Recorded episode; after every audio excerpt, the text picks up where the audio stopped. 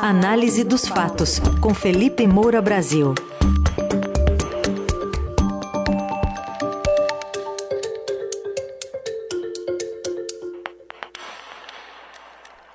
Hoje em destaque a participação do presidente eleito Lula, que está chamando muita atenção já na COP27. É para hoje que está previsto o discurso dele lá, mas tem uma polêmica envolvendo como ele foi para essa conferência no Egito.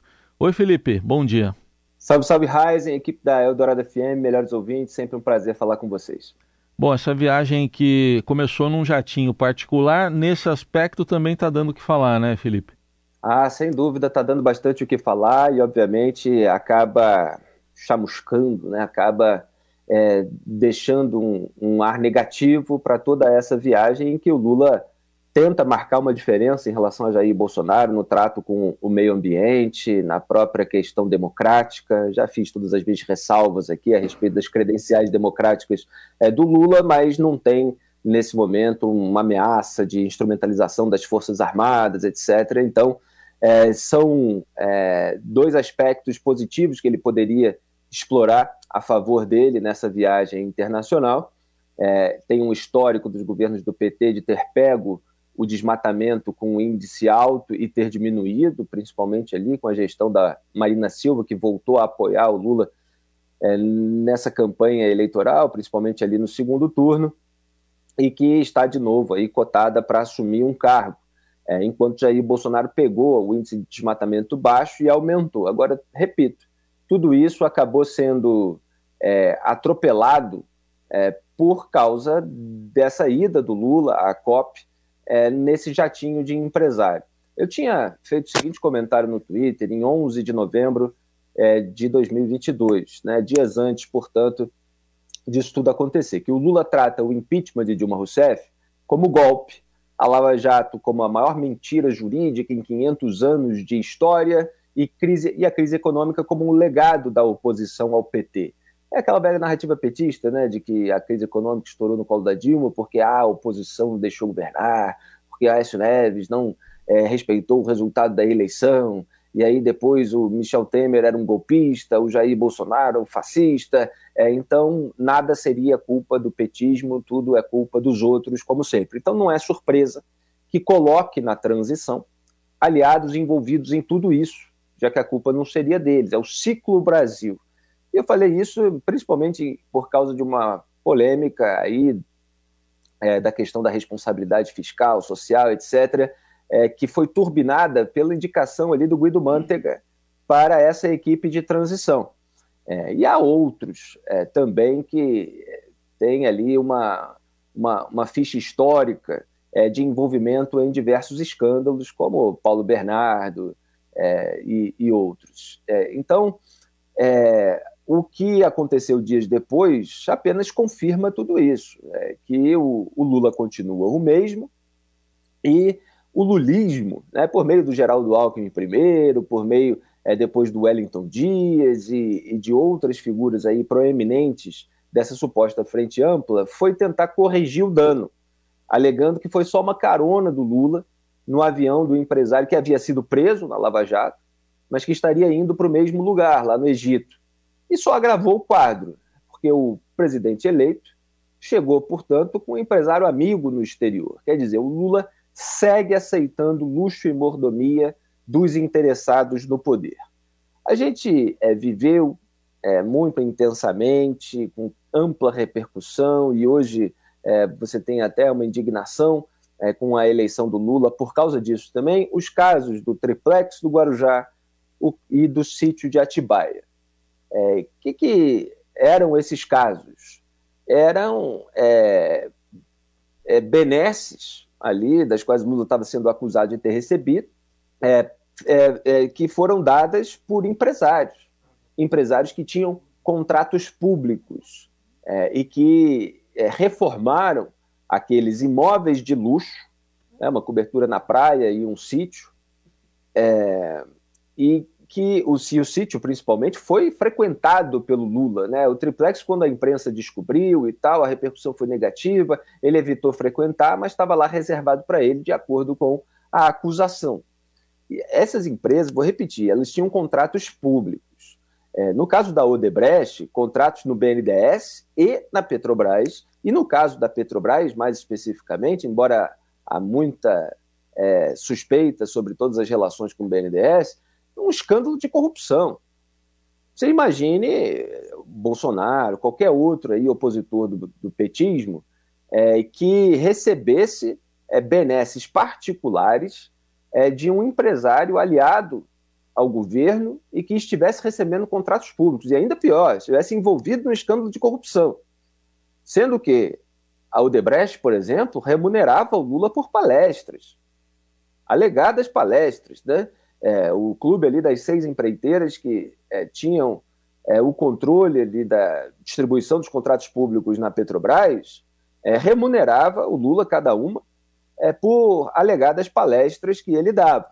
Então, essa relação de promiscuidade entre a maior liderança é, do PT e o empresariado, ela já vem de muito tempo. E agora o sujeito é, eleito novamente e, é, mesmo com uma disputa acirrada, com uma grande pressão que ele tem da sociedade e do Congresso Nacional para governar, ele já começa, né, não o mandato, porque o mandato só começa ali na posse dia 1 de janeiro, é, com uma atitude como essa, como se desse uma banana para todo, todo esse problema.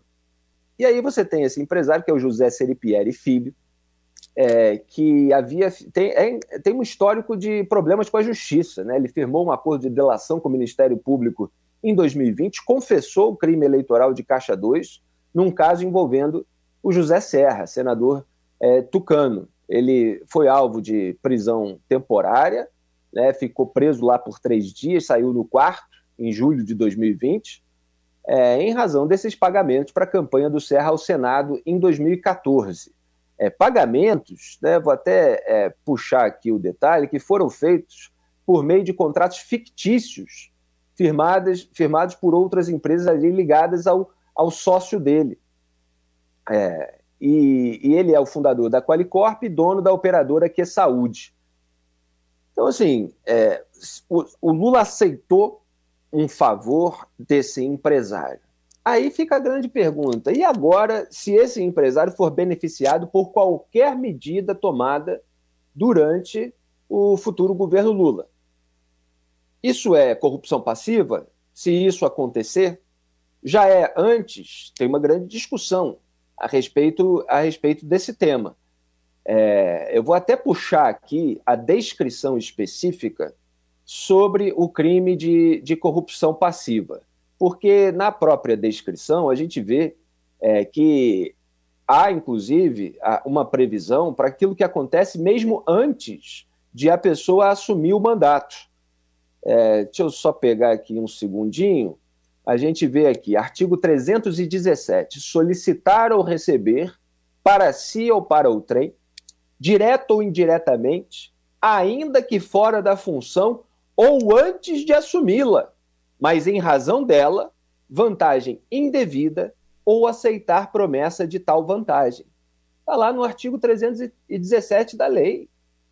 Olha aqui esse trecho, ou antes de assumi-la, vantagem indevida. Quer dizer, me parece que qualquer benefício que o empresário José Seripieri receber, se receber, se a empresa dele for beneficiada por qualquer medida no governo Lula, essa caroninha, ela, se, ela, ela aparentemente se converteria em propina. Então, assim, é muito grave é, o que aconteceu. O Lula, é, depois de toda essa retórica de frente ampla, né, na realidade já voou a jato de volta para o passado dele, porque ele nunca mudou. Esse é o velho Lula, que está aí, é, que foi eleito nadando de braçada no antibolsonarismo. Então, o que, que o Lula deveria ter feito? Né? Vamos começar a falar sobre é, aquilo que é o certo. É, existe a possibilidade, claro, de o partido fretar um voo. Aí é, tem cálculos aí que estão saindo na imprensa é, que mostram que um fretamento para transportar o Lula e quem foi com ele lá, Janja, o Fernando Haddad, outros é, correligionários, assessores, etc., poderia variar ali de um preço de 1 milhão é, de reais a 2 milhões e 800 mil reais. Há uma discussão jurídica sobre é, se esse valor pode ser pago para essa finalidade, um evento internacional, antes da posse, é, é, pelo fundo partidário, se isso configura de fato uma atividade partidária. Se há dúvidas, qual é o melhor a fazer? É melhor é, é você é, ir usar outro recurso. Né? O que, que a Dilma Rousseff, olha só, quem diria que a gente ia pegar esse exemplo, né? O que, que a Dilma Rousseff fez em 2010? Ela foi para um evento é, por meio é, de um avião de carreira, de um avião comercial. Estou tentando achar aqui novamente qual foi o evento, mas me parece que foi um evento na Coreia, é, que a Dilma pegou um avião é, comercial para participar é, quando ela foi eleita, mas ainda não tinha, não tinha tomado posse. É, depois eu pego aqui, é, dificuldade de alcançar aqui tanta informação. É, mas é o certo a se fazer. Quer dizer, se você tem algum problema ali de ah, se é uma liderança é, que é, se elegeu depois de uma disputa acirrada, você pode entrar ali depois na aeronave, qualquer coisa, ou então você entra como todo mundo. E se for vaiado, paciência, mas é o certo.